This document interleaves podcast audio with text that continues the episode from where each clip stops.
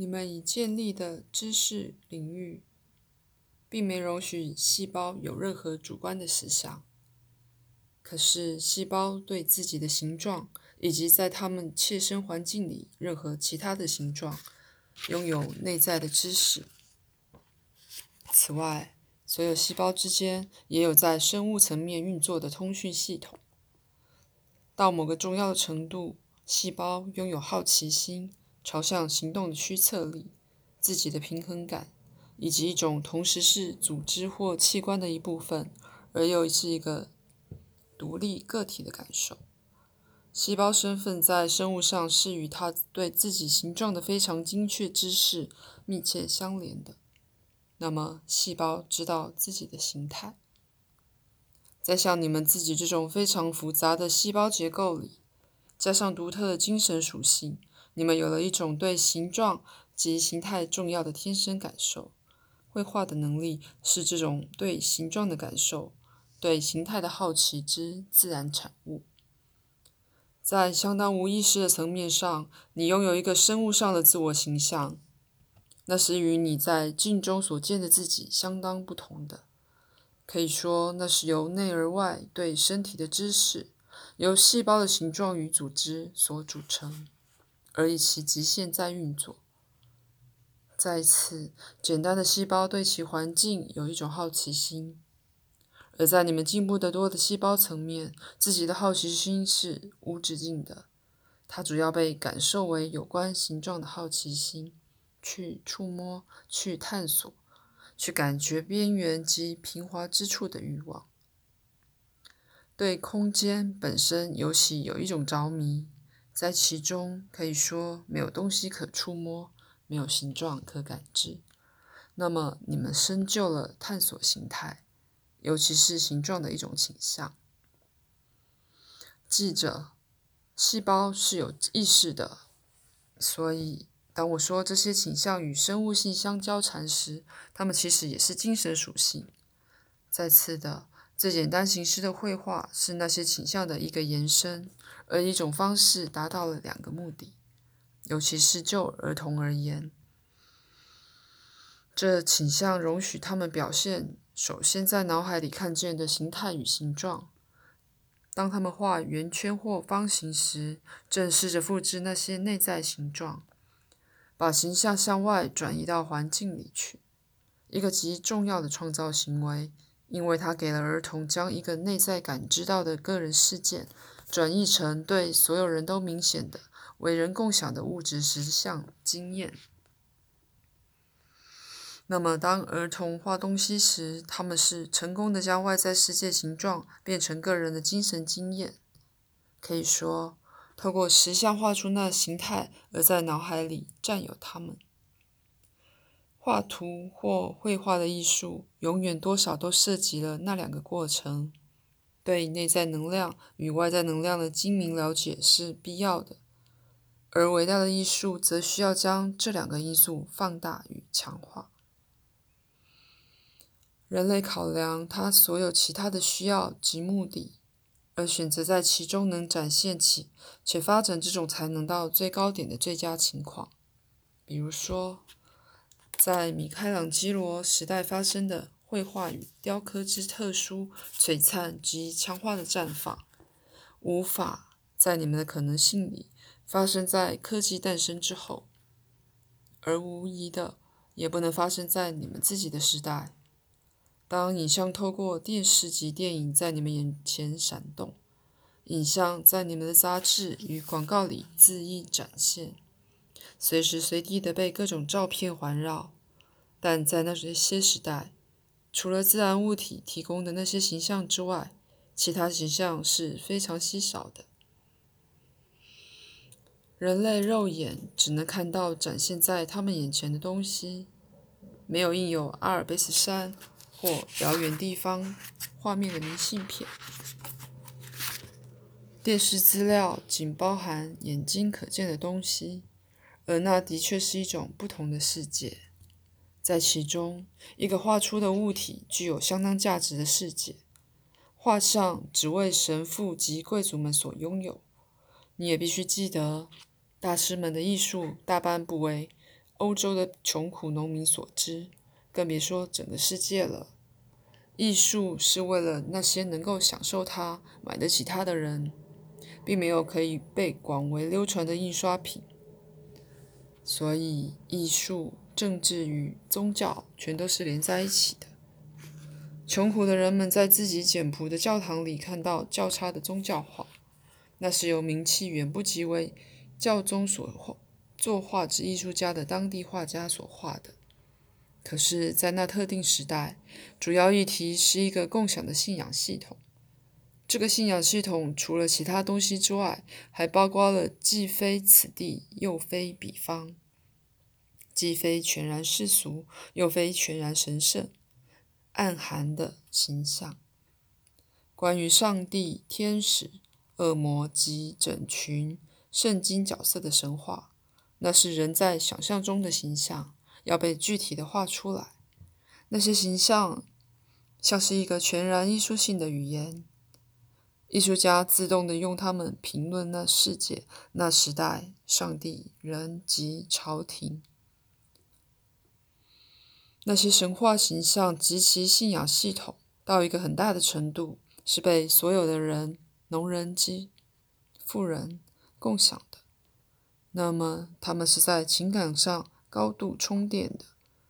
不论一个画家将圣人或使徒化作英雄人物，化为肉身概念或自然的人，他都评论了在自然与神圣之间的关系。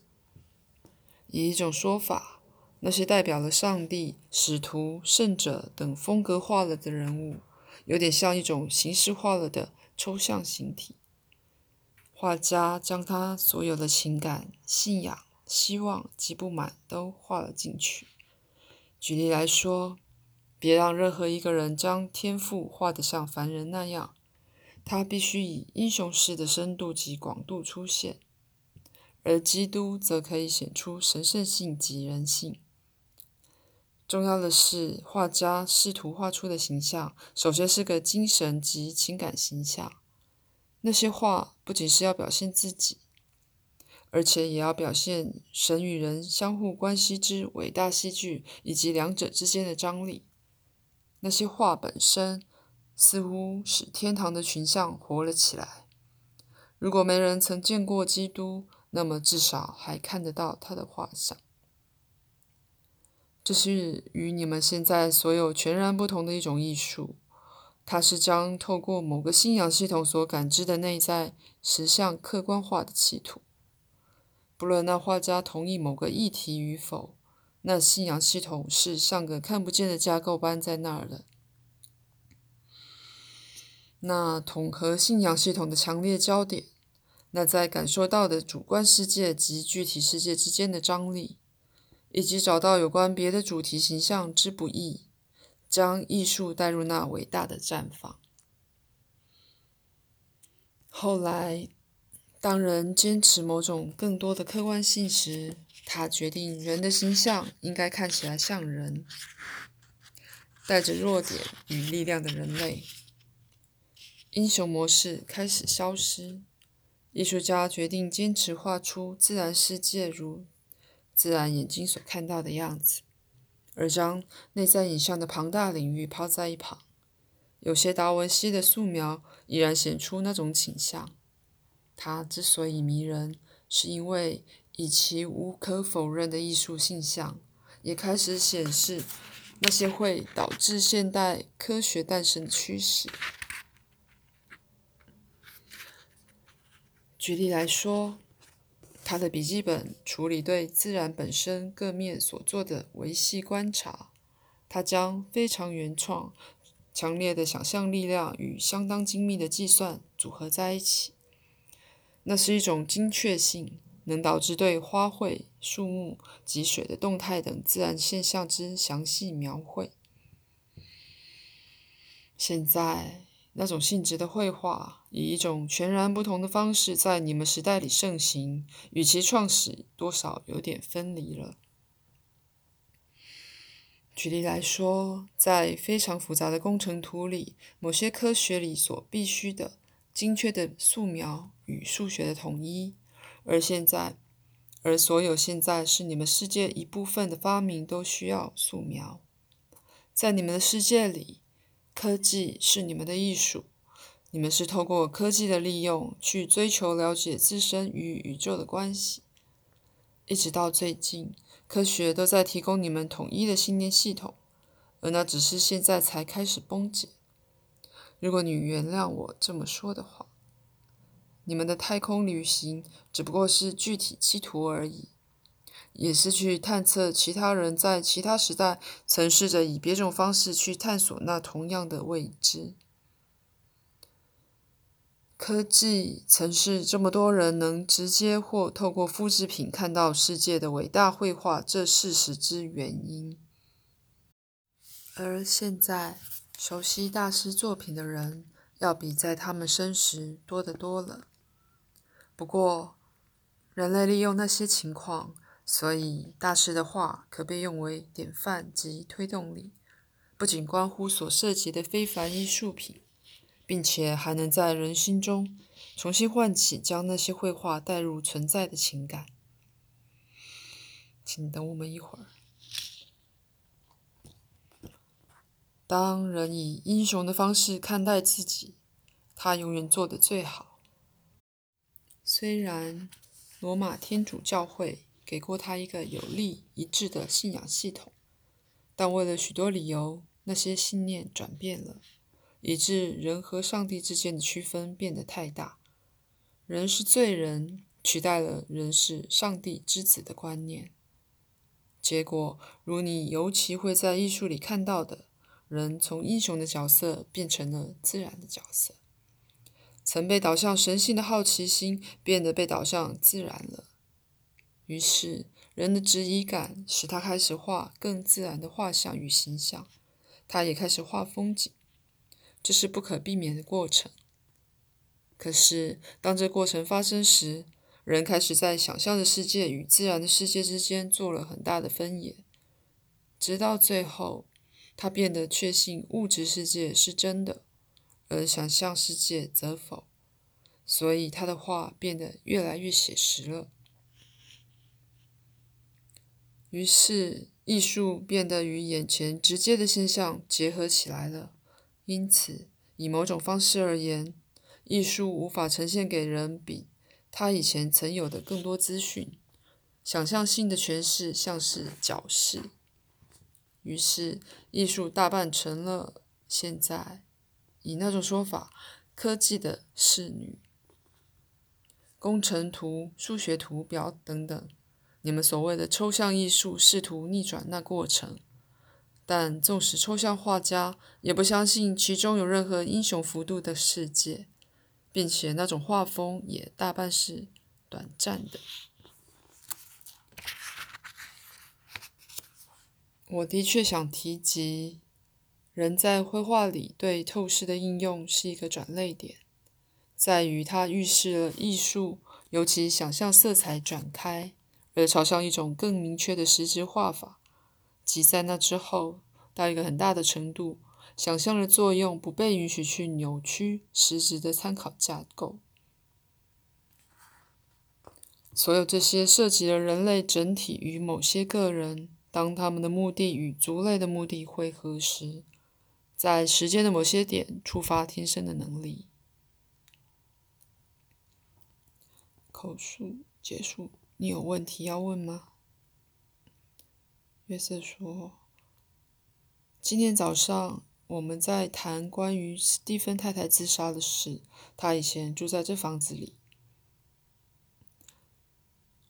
赛斯说：“我知道你们的讨论。”鲁伯一直没收到那女人过去的忧郁，如我提及的，在一种情况下，你们被这房子吸引，因为它的当代性以及这街区，但也因为它把你们放在一个不同的地位、不同的社会脉络里，而那就是说，史蒂芬太太以一种不同方式运作于其中的脉络，如你一起的。那房子是非常正式且无懈可击的干净。斯蒂芬太太试图过着重视门面的外在生活，纵然她一直关心内在的问题，而在你们这方面才显出了两者之间的一个创造张力。那是说，你们显然可以将那七分加以利用，这是他做不到的。一种说法，那房子本身渴望着一种弹性，渴望更向自然力开放。那女人就是为了这理由而被他吸引。在这方面来说，你们并没对任何负面影响起反应，而是一种方式，透过你们的创造力协调了彼此冲突的因素。此节结束。